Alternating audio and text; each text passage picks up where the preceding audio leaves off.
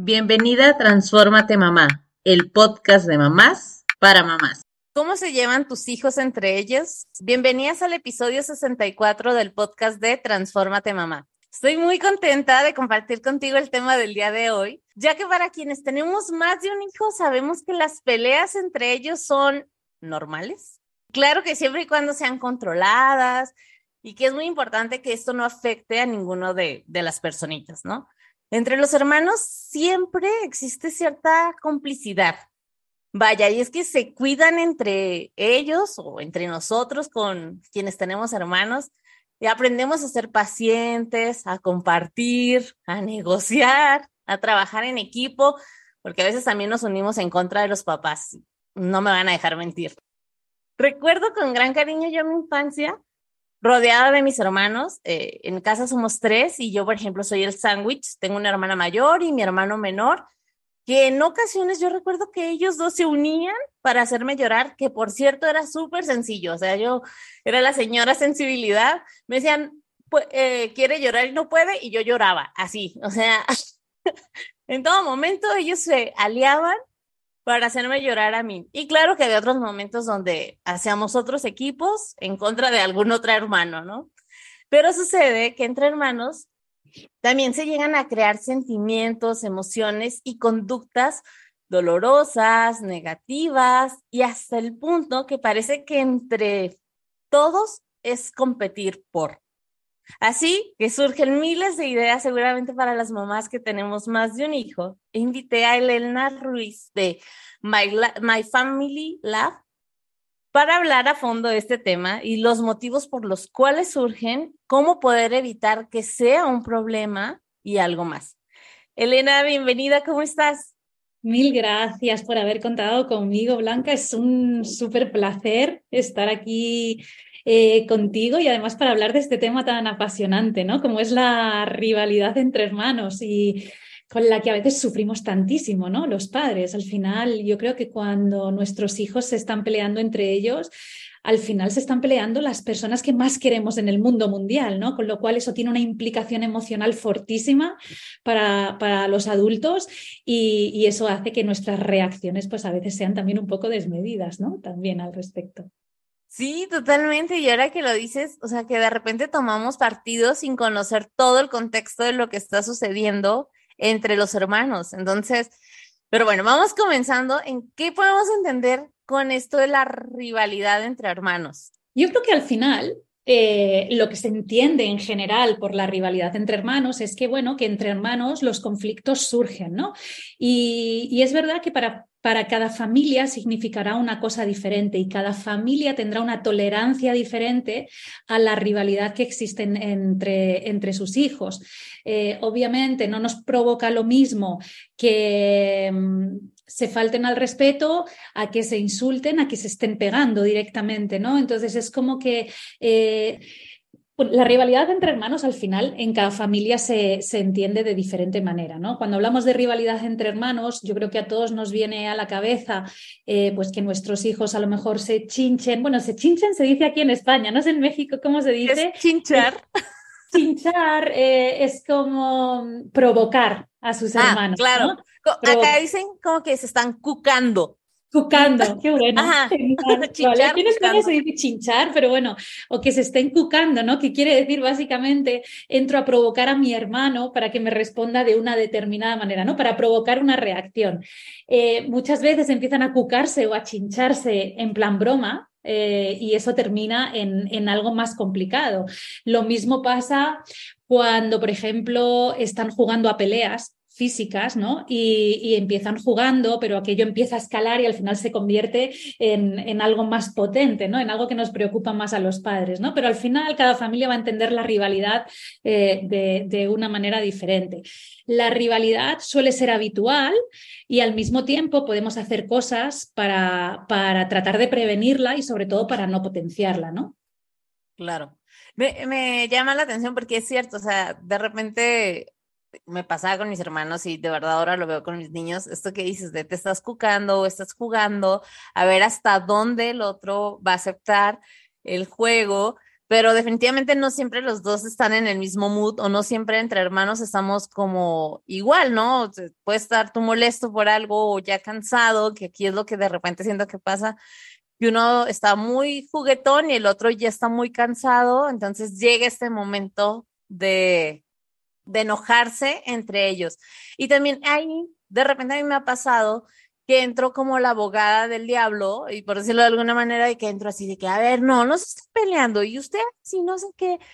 Y después caigo en cuenta de, no, o sea, ellos deben de aprender a resolver sus conflictos, pero vaya, así, que así crecí, así me educaron, como de entrar y querer ser el juez eh, de ellos y hacerlos ver quién tiene o no la razón. Y qué provoca al final este tipo de acciones que de verdad siento que ninguna mamá lo hace con mala intención, sino todo lo contrario, ¿no? Querer medir este, o que, querer tener ese punto de encuentro de nuevo entre nuestros hijos. Yo creo que eh, no solo con la rivalidad entre hermanos, sino en, en general, a mí me gusta insistir muchísimo en que las madres y los padres hacemos las cosas lo mejor que podemos con la información que tenemos, con los recursos que tenemos y con las herramientas que tenemos, ¿no?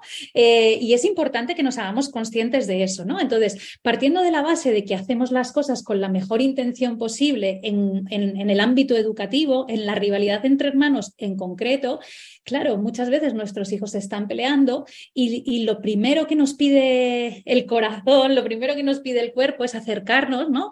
Y, y mediar y tomar parte, ¿no?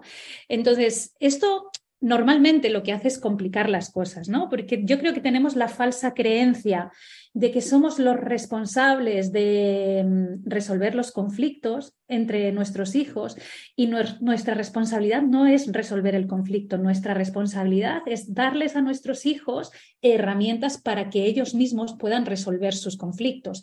Porque ¿qué pasa? Que cuando intervenimos directamente eh, cuando ellos están peleando, lo que hacemos normalmente es... Eh, hacer de jueces ¿no? y, tomar parte. Y entonces eso provoca que haya un ganador y haya un perdedor. Y si hay un ganador y hay un perdedor, lo que estamos fomentando es la competitividad, lo que estamos fomentando es el resentimiento, lo que estamos fomentando en definitiva es la rivalidad, con lo cual la bola de nieve cada vez se va a ir haciendo más grande. ¿no? Entonces, eh, nos cuesta mucho no intervenir y además, eh, bueno, es natural que, nos resulte difícil y a la vez tenemos que intentar no hacerlo y paralelamente darles a nuestros hijos herramientas para que ellos aprendan a resolver sus conflictos.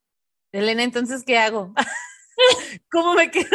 Si participo o las herramientas se las tengo que dar desde antes de que empiecen los conflictos y, o sea, en ese momento dejar que las cosas fluyan, pero también hasta dónde frenarlo, ¿no?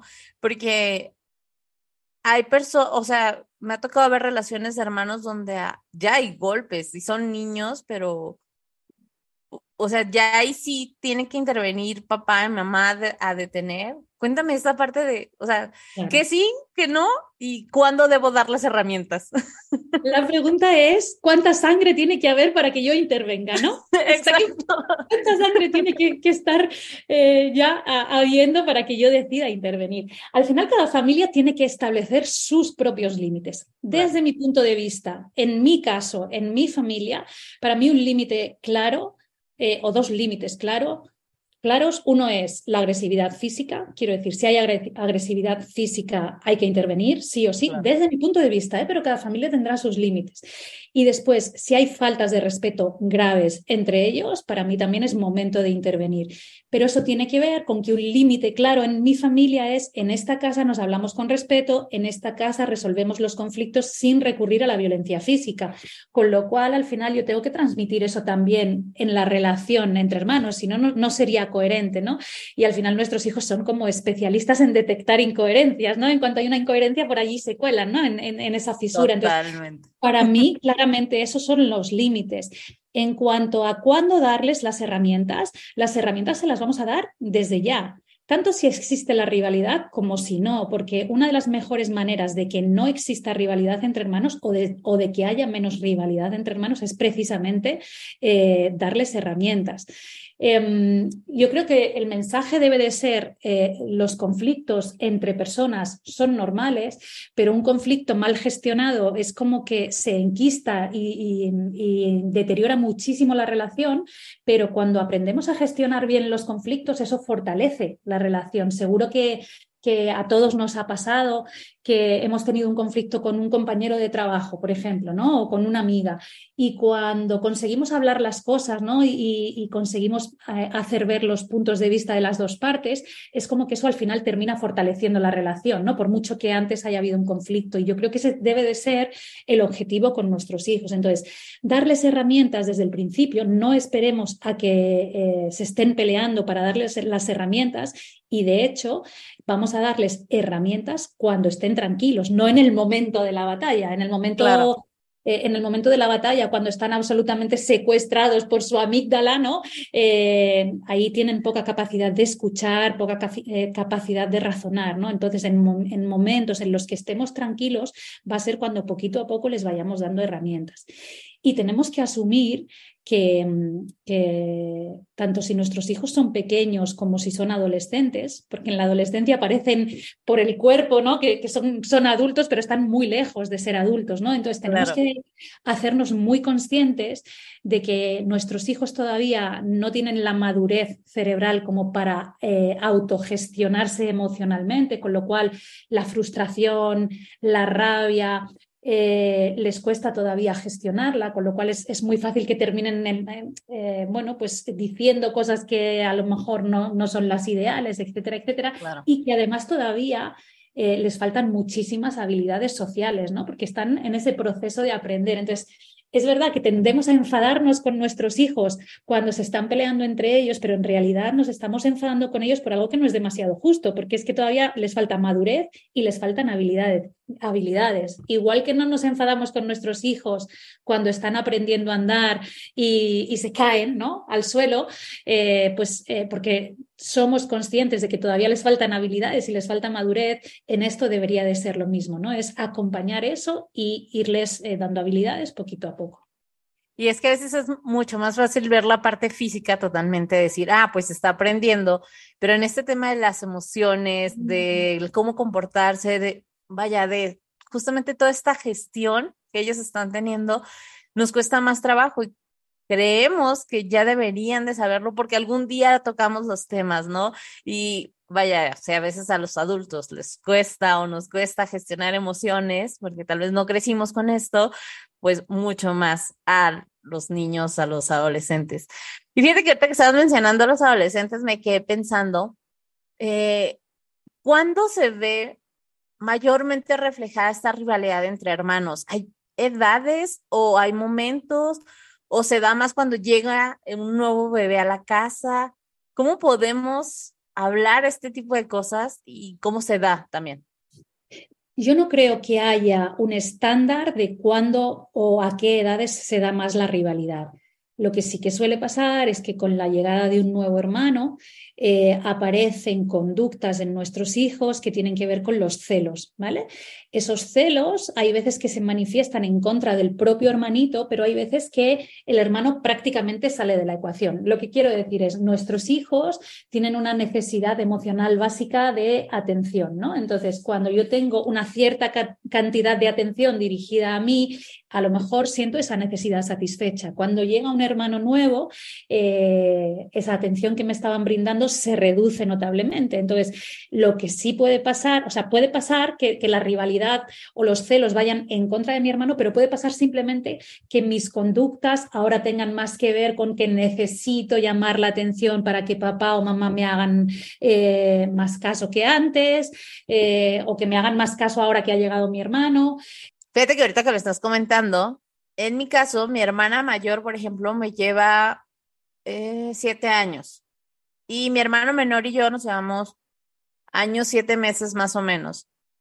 Entonces, la relación era bastante diferente con mi hermana mayor que con mi hermano menor, porque él y yo de repente, él a veces hacía equipo, como les decía, con mi hermana, y a veces los dos hacíamos equipo eh, contra mi hermana o contra papás o contra quien sea, ¿no? Íbamos juntos contra el mundo. y ahora yo lo veo, por ejemplo, con mis niños, mis niños también se llevan muy poquito. Y ahorita que, mencionas este tema de cuando llega un nuevo hermanito, yo recuerdo que mi niño más grande y el más chiquito se llevan apenas año, dos meses, o sea, se llevan muy poquito. Pero sí me acuerdo que mi esposo y yo nos sentamos a hablar con la familia y con los amigos que iban a ir a visitar al nuevo bebé y decirles, eh, primero llegan, saludan al que ya estaba en la casa desde antes, le hacen la fiesta que siempre le han hecho a él y en algún punto él se va a distraer y ya pueden abrazar al bebé. O unos llegan y juegan con el más grande y en lo que otros están abrazando al bebito, porque les decíamos, el bebé no se va a dar cuenta, o sea, ni nos topa, a nadie más que a la mamá cuando le necesitaba dar comida y a papá. Entonces, yo me acuerdo que desde ese momento sí fuimos como muy claros con la atención que, que nuestro niño más grande iba a seguir necesitando a la llegada del hermanito. Ahora, siento que ellos han crecido casi, casi como gemelos, porque se llevan muy poquito tiempo, entonces como que para el más grande no hay un punto de comparación de qué era antes sin mi hermano, pero ese poco tiempo tratamos de que la atención no se le quitara por completo para todos llegar a ver al bebé, ¿no? Este tipo de cosas creo que es importante también cómo mamá y cómo papá lo tratan con el resto de la familia y los amigos. Estoy absolutamente de acuerdo, ¿no? Porque, o sea, digamos que la rivalidad muchas veces tiene que ver con los celos. ¿Vale? Con, esa emoción que son los celos. Los celos no son ni malos ni buenos, igual que no hay ninguna emoción que sea ni negativa ni positiva. Todas las emociones son eh, necesarias, todas las emociones son correctas, todas las emociones cumplen con una función. Los celos aparecen porque yo tengo miedo de perder el amor de la persona que quiero, ¿no? Por eso hay celos de pareja, hay celos entre hermanos, hay celos entre amigos, incluso, ¿no? A veces. Claro. ¿Qué pasa? Que si yo percibo que a mí se me está dedicando una cantidad de atención que ahora no se me dedica, eh, puedo sentir celos, ¿vale? Eh, puedo provocar también el llamar la atención de papá y de mamá para que me den esa atención que tanto estoy necesitando. Y luego eh, puede pasar también, y es bastante común, que el hermano mayor tenga un retroceso en su manera de comportarse, ¿no? Es decir, si ya, por ejemplo, eh, iba al baño solo y no utilizaba pañal, pues ahora a lo mejor de repente quiere volver a utilizar pañal o quiere volver a, usar eh, chupete o empieza a hablar em, empieza a hablar peor, ¿no? Como si fuera un niño pequeñito. Y esto tiene que ver con un concepto que se llama lógica privada que tenemos todos los humanos, ¿no? Y es, yo extraigo, o sea, observo mi entorno y extraigo conclusiones, ¿no? Entonces, eh, eso provoca en mí eh, una reacción. Si yo como hermano mayor lo que veo es que mi hermano se hace pipí y entonces mamá está allí para cambiarle el pañal, que mi hermano llora y entonces está allí papá o mamá para consolarle, si yo lo que veo es que le dan el chupete, etcétera, etcétera, mi lógica privada me dice que si yo vuelvo a ser pequeñito, si yo vuelvo a ser un bebé, me van a hacer tanto caso como a él. Entonces, reacciona en consecuencia. ¿Qué pasa? Que esto que viéndolo así es como súper claro, ¿no? Y dices, claro, tiene todo el sentido. Todo el sentido. Eh, en el momento nos vuelve absolutamente locos, porque la realidad es que el tiempo que tenemos es el que es, la atención que tenemos es limitada, es, es una realidad y a la vez el hermano mayor está sufriendo un montón, ¿no? Por, por, todo esto, porque tiene miedo de perder el amor de papá y mamá, porque siente que ya no le hacen tanto caso, porque llegan una visita a casa y enseguida van a ver al bebé y a él no le, no, no le hablan como antes. Y esto cuando es un bebé, pero cuando el bebé empieza a crecer y tiene un añito un añito y medio, dos años, en que además es una edad en la que están muy graciosos y empiezan a hablar y, todo el mundo está pendiente de ellos, esto a veces tiene otra vez otro pico de, celos ¿no? Y, de rivalidad. Entonces, bueno, es que los pobres hay que entender que, están pasando por un momento que es complicado para, para ellos.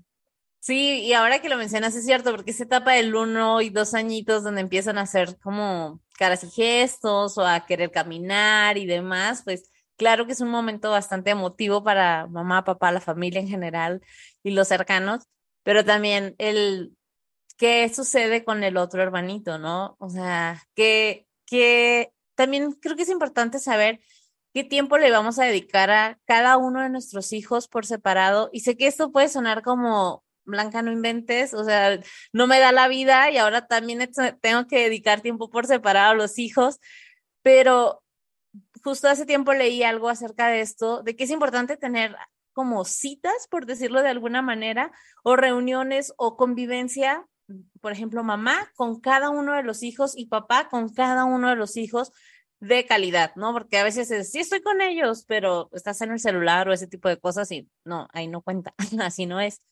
Pero tú qué tanto estás de acuerdo con esto, de que tenemos que sí tener esos momentos donde no estén los demás integrantes de la familia y solo el uno a uno, como el tiempo en pareja, que a veces hablamos, pero el tiempo con cada uno de nuestros hijos. Estoy 100% de acuerdo. Em, normalmente, cuando hay más de un hijo, eh, dejamos de dedicarles tiempo en, exclusiva y ellos necesitan tiempo en exclusiva porque necesitan momentos en los que no tengan que competir por nuestra atención ni con nada ni con nadie.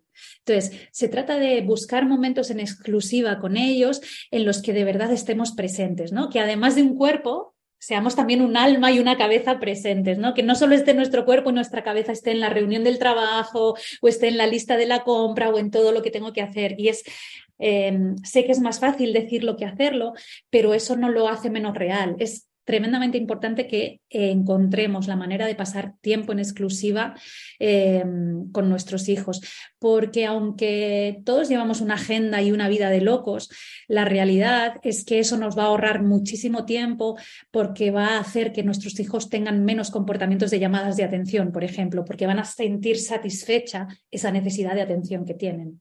Entonces, yo estoy 100% de acuerdo y además soy gran defensora de, de, esa postura también.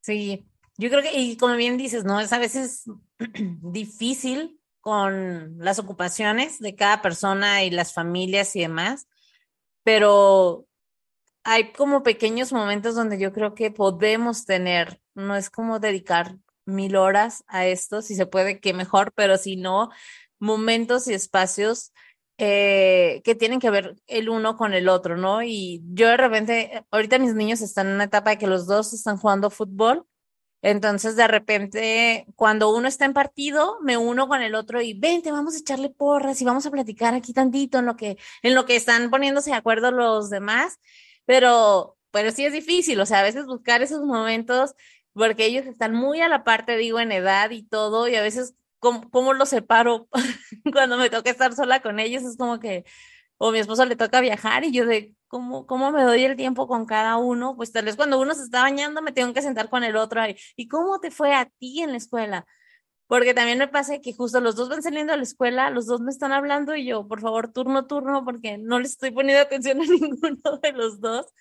Pero por lo que veo, uno de los temas es la atención que te puede llevar a generar esta rivalidad entre hermanos. ¿Qué otros motivos pueden estar ocasionando este tipo de rivalidad entre ellos? Mira, hay como, como, varios motivos que suelen ser muy comunes ¿no? en, las familias que potencian la rivalidad. Uno eh, es fomentar la competitividad entre nuestros hijos, ¿no? E, esas frases que decimos siempre de a ver quién termina antes su mochila, a ver quién come primero, a ver quién. Todo eso eh, que lo hacemos una vez más con la mejor intención del mundo, fomenta la competitividad, fomenta que haya un ganador y un perdedor. Y si hay un ganador y un perdedor, estamos fomentando la rivalidad. Las comparaciones eh, son odiosas, ¿no? Que dicen, esta frase existe y entre, y entre los hermanos muchísimo más. Compararme eh, que, mamá o papá me comparen con mi hermano eh, puede ser muy desalentador si me comparan a la baja, pero si me comparan al alza, es decir, si, si están destacando de mí una cualidad positiva con respecto a mi hermano, eh, al final también puede ser que yo mm, entienda que mi rol en la familia pasa por esa etiqueta. ¿no? Las etiquetas es, de, es otra de las cosas que fomentan muchísimo la competitividad. Hay etiquetas que son típicas entre hermanos, ¿no? Por ejemplo, eh, la etiqueta del que siempre eh, provoca al hermano y el otro tiene a lo mejor la etiqueta de víctima y esto es como, es como peligroso y fomenta muchísimo la competitividad y la rivalidad. Eh, tomar parte por uno de los dos hermanos en las peleas, eh, fomenta la rivalidad. Em, ¿Qué más fomenta la rivalidad? Tratarles como si fueran la misma persona, ¿no? Hay veces que asumimos que nuestros hijos son la misma persona y que tienen que ser iguales y nos decimos a nosotros mismos o a los demás, incluso delante de ellos, les decimos, pero es que ¿cómo pueden ser tan diferentes si yo les educo igual, ¿no? Y, y a mí siempre me gusta hacer esta pregunta, ¿te pareces tú mucho a tus hermanos? No hablo físicamente, en intereses, en la manera de ver la vida, en personalidad, por supuesto que no, no son la misma persona. Entonces, es que es como que intentamos... Eh, educarles de la misma manera. Y está claro que en los valores, en los pilares básicos, eh, lo normal es que les eduquemos de la misma manera, pero después de eso, eh, cada persona es única y especial y tiene sus propias necesidades eh, y sus propias maneras de comunicarse y entenderse con los demás. Entonces es importante que em, dediquemos a cada, a cada, niño el tiempo que necesita según sus necesidades y que, y que nos comuniquemos con él eh, de acuerdo a su propia personalidad, ¿no? no asumiendo que son la misma persona porque no lo son. Claro, y me encanta esto que dices porque también nos lleva al clásico que te dicen, yo recuerdo en mi infancia, ya siempre ando ventaneando a mis papás también, ahí lo siento, pero esa de, ah, es que parece que quieres más a tal o a cual, ¿no? Por, pero al final, ahora que estoy más grande, lo veo y digo, no, o sea, mi mamá era más afina a ciertas cosas con este hermano, mi papá era más afina a este hermano con estas cosas, pero no es de quién te quiere más o, o pelear porque siento que es, esto, ¿no? Como del amor de los papás, saber quién tiene más el amor de los papás, pero creo que se da también por esta idea de querer tratarnos a todos por igual o querer tratar a todos nuestros hijos por igual cuando, como tú dices, la base es lo mismo, los valores, eh, las creencias que tenga cada familia y demás, pero de ahí también partir en pues sí, tal vez para mí mi lenguaje del amor es que me pongas tiempo de calidad y tal vez para mi hermano es los regalos y él, si no le daba regalos, pues no se sentía tan amado como, como para mí que estuviera solo el hecho de estar aquí conmigo, ¿no? Entonces, ¿cómo estas cosas influyen? Yo creo que al final, no, no, es, esto, es justo a lo que me refería, ¿no? Que al final eh, cada persona eh, percibe como, como algo eh, como un gesto de amor hacia ellos, ¿no? Y hablando de los lenguajes del amor, cosas diferentes, ¿no? Entonces, por eso es, por eso es importante que eh, tratemos a nuestros hijos y eduquemos a nuestros hijos con los mismos valores, pero a la vez sabiendo que son personas absolutamente individuales y diferentes entre ellos. Lo que pasa es que yo creo que solemos confundir el ser equitativo con el eh, tratarles exactamente igual. No es lo mismo. Podemos ser equitativos y a la vez tratarles de forma diferente porque son personas diferentes. Claro. Sí, no tratamos igual a todos nuestros amigos porque sabemos que no son igual. Pero a veces con nuestros hijos parece que, nos cuesta más trabajo. No sé por qué. Esa respuesta todavía no la tengo. Bueno, porque, porque yo creo que, que tenemos la creencia, porque es, o sea, hay como creencias flotando en el ambiente y esta es una de ellas, ¿no? Que tenemos que educarles exactamente igual, ¿no? Y además es muy curioso porque la historia que nos contamos a nosotros mismos es que les estamos educando igual, pero luego la realidad es que tampoco les educamos igual. Tú no educas a tu hijo número uno igual que a tu hijo número dos, que a tu hijo número tres, porque son personas diferentes, porque tu experiencia como madre ya ha evolucionado, porque tú no eres la misma persona hoy que dentro de tres años, que dentro de seis. Entonces es como que nos contamos la historia de, bueno, si es que yo les educo igual, pero la realidad es que no les educamos igual tampoco, ¿no? Em, esto es, esto es lo típico, ¿no? Pero, pero, pero es real. Eh, que del hijo mayor tenemos muchas más fotos que del, que del hijo segundo, ¿no? Eh, y esto es, un, es una anécdota tonta, ¿no? Pero al, pero al final eh, no estamos en el mismo momento con el, con, con, el primer hijo que con el segundo que con el tercero. Estamos en momentos absolutamente diferentes, ¿no? claro, y lo, sean como estos videos o memes y demás ahora ya con el tema de redes sociales y demás, donde dicen que con el primero eres súper estricto, con el segundo el sándwich en algún punto se vuelve el casi hijo sombra porque ni aparece en la ecuación. Y el tercer hijo se vuelve como el chiqueado, sí, lo que él quiera. Y a veces lo hemos notado de que, pues claro, tal vez los hijos mayores, y yo lo he visto cuando los hijos mayores eh, llega como el pilón que acá le decimos en México, no sé si allá también ustedes, como el, como el último hijo que llega a destiempo de los demás hermanos. Ah, vale. Como que el chispazo ahí, como que ahí llegó un nuevo bebé. Entonces, y ya los otros están más grandes, entonces entre todos cuidan del más chiquito y se vuelve el consentido, por decirlo de alguna manera, del resto de la familia. Pero claro, a ninguno lo vamos a educar igual como tú dices, porque aparte seguimos cambiando y cambiando creencias y maneras de pensar y también el mundo se está moviendo, entonces creo que es difícil. ¿Qué pasa cuando la rivalidad llega a la vida adulta con los hermanos? ¿Cómo lo podemos ver? Eh, son estos, no sé, yo siento que acá en México se dan muchos memes acerca de, y pláticas como de las reuniones familiares que se van a pelear los terrenos, ¿no? Entonces, ¿qué pasa o cómo se mira esta rivalidad ya en la vida adulta entre los hermanos?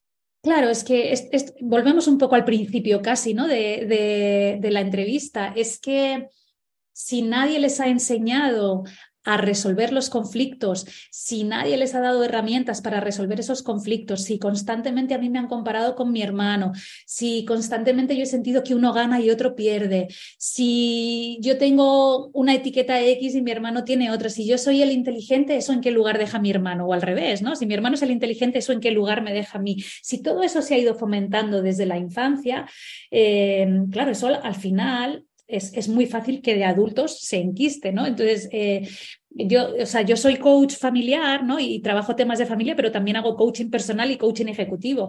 Y no te puedes imaginar la cantidad de personas con las que trabajo eh, en objetivos de no he aprendido a poner límites a los demás o no sé decir que no o tengo pavor a los conflictos eh, y esto tiene que ver muchas veces con que, con que bueno, no nos han enseñado ¿no? A, cómo resolverlos o no sabemos poner límites porque desde pequeños el objetivo de nuestros padres ha sido que obedeciéramos, ¿no? En lugar de educarnos como seres pensantes. Entonces, todo eso, lo que quiero decir es que eh, todo lo que hacemos los padres con los hijos tiene un impacto en la adolescencia y en la adultez. Esto es así, en la niñez también, ¿eh? pero, pero, quiero decir que esto persiste en la adolescencia y, en la adultez. De ahí la responsabilidad tan grande que tenemos. Y al mismo tiempo, creo que es importante que nos demos cuenta que aunque nunca es eh, demasiado pronto para empezar, nunca es demasiado tarde. Quiero decir, si, si tú llegas a esto de la educación respetuosa cuando tu hijo tiene 15 años, bienvenido sea, es mejor que no haber llegado nunca, ¿no? Entonces, cuanto antes empieces mejor, pero nunca es demasiado tarde para empezar. Y justamente con esta parte, ¿cómo nosotros como papás podemos disminuir esta rivalidad entre hermanos? O sea, ¿somos nosotros totalmente responsables de esto? En realidad es, es como la, cara y la cruz, ¿no? De las cosas que veíamos que la potenciaban, pues es justo hacer lo contrario para, para, para prevenirla. Para prevenir la rivalidad, pues vamos a tratar de no fomentar la competitividad entre ellos, vamos a tratar de no compararles, vamos a tratar de no etiquetarles. Eh, es eh, fundamental que les hagamos sentir importantes a cada uno de ellos, eh, dedicarles tiempo en exclusiva, no ejercer de jueces cada vez que, que hay una riña entre ellos. Hay veces que hay que mediar, pero incluso cuando necesitamos mediar, ¿no? Por ejemplo, porque se están faltando de manera grave al respeto o porque han llegado a, la violencia física, incluso ahí podemos mediar sin tener que llegar a tomar parte por ninguna de las dos partes. Porque, entre otras cosas, nos falta muchísima información y muchísimo contexto de lo que ahí está pasando. Eh, y luego lo que te decía, ¿no? Haciéndoles saber que los conflictos forman parte de las relaciones humanas, pero que mm, es importante aprender a gestionarlos porque cuando los conflictos están bien gestionados eso va a fortalecer la relación. ¿no? Que, que, existan conflictos no quiere decir que haya mala relación, sino simplemente que hay una convivencia ¿no? y hay veces que eh, podemos no estar de acuerdo en cosas. Y es importante que ellos aprendan a expresar su punto de vista sin faltar al respeto a, a los demás. Claro, y me encanta, me encanta. ¿Y qué pasa, por ejemplo, cuando como mamás, como papás, sentimos que esto ya se nos salió de control, eh, porque yo siempre soy de pensar de que hay cosas que, que en algún punto tal vez lo podemos empezar a hacer desde casa, pero también hay momentos donde necesitamos justamente de alguien externo fuera de la ecuación, porque tal vez si ahorita tú me lo dices a mí, digo, pero es que, es que no conoces a mis hijos. O sea, el clásico que, que he escuchado es que es que tú no conoces a mis hijos. O sea, no importa lo que yo haga, ellos siguen con esta situación, ¿no? Y a veces yo creo que ahí cuando dices, bueno, tal vez no, no conocemos a los hijos de los demás, pero cuando es necesario pedir ayuda y qué tipo de ayuda para este tipo de conflictos o rivalidad entre los hermanos podemos eh, buscar en dado caso. Claro, es que al final eh, volvemos un poco a lo de antes, cada familia tiene unos límites y una tolerancia diferentes. Yo creo que existe la falsa creencia de que tenemos que estar al límite para acudir a un profesional y hay veces que ni eso. ¿No? Es como que pedimos ayuda cuando nos duele una muela, pedimos ayuda si necesitamos aprender inglés o necesitamos aprender a manejar Excel, pero mm, hay una falsa creencia de que esto de la maternidad es absolutamente instintivo, ¿no?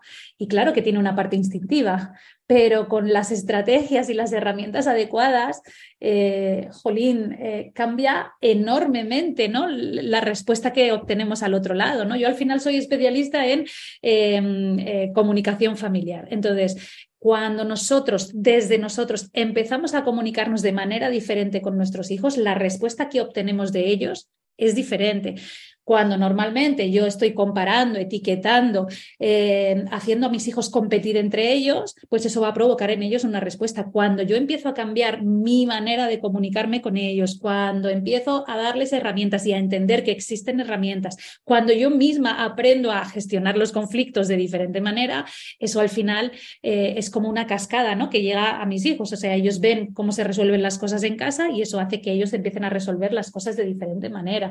Entonces, yo lo que diría es, si eh, estás en la duda de si debes acudir a un profesional o no, probablemente es porque necesitas acudir a un profesional, pero la realidad es que no hace falta sufrir tanto, no hace falta estar en estado crítico para tomar la decisión de acudir a un profesional, ya sea en sesiones individuales o para formarte en esto que significa ser padre o madre, ¿no? Porque de verdad... Mm, cuando estamos embarazadas ¿no? y, vamos a las clases preparto, pues nos enseñan cosas tan intrínsecas al mamífero como respirar o como pujar, pero luego no nos preparan para lo que viene después, nos preparan para los temas físicos, pero no para los temas emocionales. ¿no? Y de repente tú llegas a tu casa con un saco enorme, repleto de emociones que no has vivido hasta el momento eh, y no sabes qué hacer con esas emociones y luego tus hijos van creciendo y tampoco sabes cómo acompañarles en su propia gestión emocional.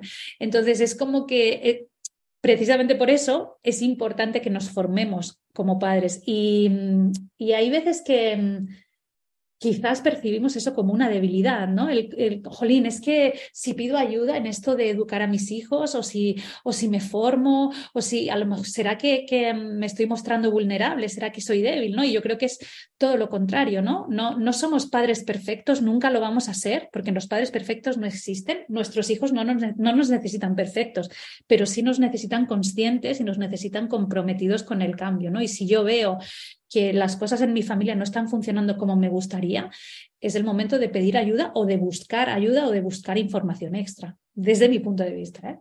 Claro, y me encanta que lo dices porque es cierto, no necesitamos llegar al límite en las situaciones para pedir ayuda, ¿no? El clásico de nunca voy al dentista hasta que me está doliendo la muela, ahorita que lo dijiste me hace todo el sentido y tal vez no eres constante con ese tipo de, de visitas, ¿no? Y ya cuando llegas, pues es que, no, es que siempre he tenido la idea de que es muy doloroso.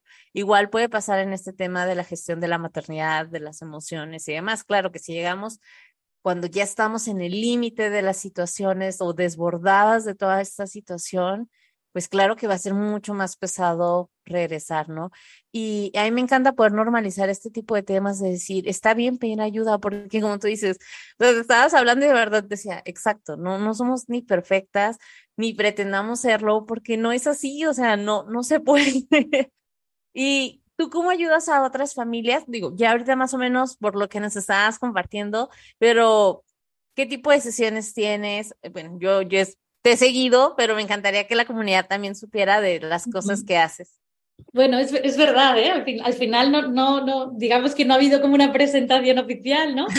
eh, bueno, eh, yo soy coach, soy especialista en comunicación familiar y soy creadora de la, de la, metodología My Family Lab, que al final es una metodología que nació con la vocación de ayudar a las familias a que tengan eh, estrategias, a que tengan recursos y a que tengan herramientas eh, que de verdad sean aplicables en situaciones reales de su día a día, ¿no? y esto para mí es una obsesión absoluta.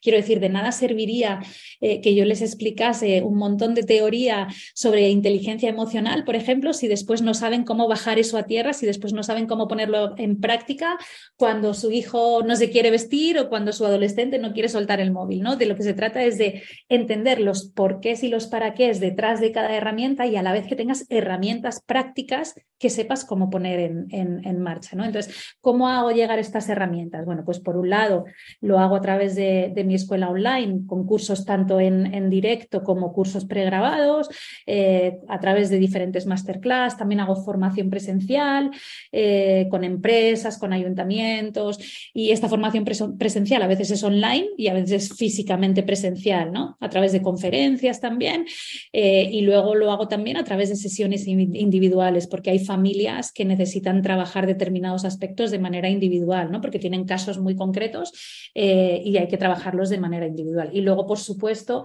eh, divulgo un montón de manera gratuita a través de, redes sociales, ¿no? En concreto, eh, sí, a través de, de, mi perfil de Instagram que se llama My Family Lab, pues divulgo muchísimo de manera gratuita, porque al final esto de la educación respetuosa, pues para mí es mucho más que mi profesión, ¿no? Para mí es como una misión de vida. Entonces, mi objetivo principal es que esto llegue al mayor número de personas posibles, ¿no? Yo creo que si todos aprendemos a educar a nuestros hijos desde el respeto, desde la conexión, desde la empatía, ¿no? Pues nuestros hijos van a aprender a comunicarse así también, ¿no? Entonces nuestros hijos se van a cruzar con miles de personas a lo largo de su vida. Si ellos ya se comunican desde ahí, jolín, eh, esto a la fuerza tiene que hacer un mundo mejor, ¿no? Entonces, si cuantos más seamos remando en la misma dirección, mejor que mejor. Sí, me encanta porque, como bien lo dices, o sea, tienes muchos recursos gratuitos que creo que te puedes, porque hay quien dice, ahorita no puedo tal vez pagar un curso, pero bueno, empezar a leer o a formarte, a cuestionar, acercarnos a este tipo de información, nos permite tal vez en algún punto, si ya detecto que necesito trabajar algo más en particular, pues acercarnos con, con unos especialistas justamente, ¿no? Pero eh, creo que sí se ha habido un cambio enorme en lo que, en cómo tal vez nos criaron a nosotros, como ahora nosotros estamos cuestionando la crianza de nuestros hijos y, y que también decir, no es fácil, o sea, no es fácil hacer estos cambios pero la mejor manera de hacerlos es empezarnos a educar y, no, no demuestra debilidad, sino todo lo contrario, ¿no? Es esas ganas de querer hacer las cosas diferentes. Entonces, yo sí invito a que te sigan y, que vean todo lo que compartes porque es información de muchísimo valor. Ya antes de, de cerrar, me gustaría saber si tienes algunos libros que, que las personas puedan leer, buscar o cómo empezarse a informar acerca de este tema y en general de la crianza que tú dices. Yo creo que son los básicos o bien información, donde más, digo, obviamente en tus redes sociales y en tus cursos, pero cosas o recursos donde las mamás puedan seguir buscando acerca de esto. A mí hay un libro sobre rivalidad entre hermanos que me, que me gusta bastante, que se llama Hermanos no rivales, que es de Adel Faber y Elaine Maslich y a mí es un, es un libro que, que, tiene un estilo muy parecido a lo que yo hago en formación. Quiero decir, son herramientas prácticas muy bajadas a tierra que nos, que nos pueden ayudar. De, las mismas autoras, Adel Faber y Elaine. Ah, fíjate que no sabía de ese libro, lo voy a buscar. Yo tengo el de cómo hablar para que los niños escuchen y cómo escuchar para que los niños hablen. y la verdad es que ha sido revelador el libro. Por ese libro a, partir de que yo leí ese libro fue que yo decidí que me quería formar en educación respetuosa. Y, o sea, fue el ah. germen, ese libro fue el germen. Lo que pasa es que luego tienen otro dedicado exclusivamente a la rivalidad entre hermanos que se llama Hermanos no rivales. Pero, la filosofía detrás de ese libro es la misma, es decir, muchísimos ejemplos prácticos, el entender cómo puedo hacer, ¿no? Entonces, eh, es, un libro que definitivamente yo recomiendo para esto de la rivalidad entre hermanos.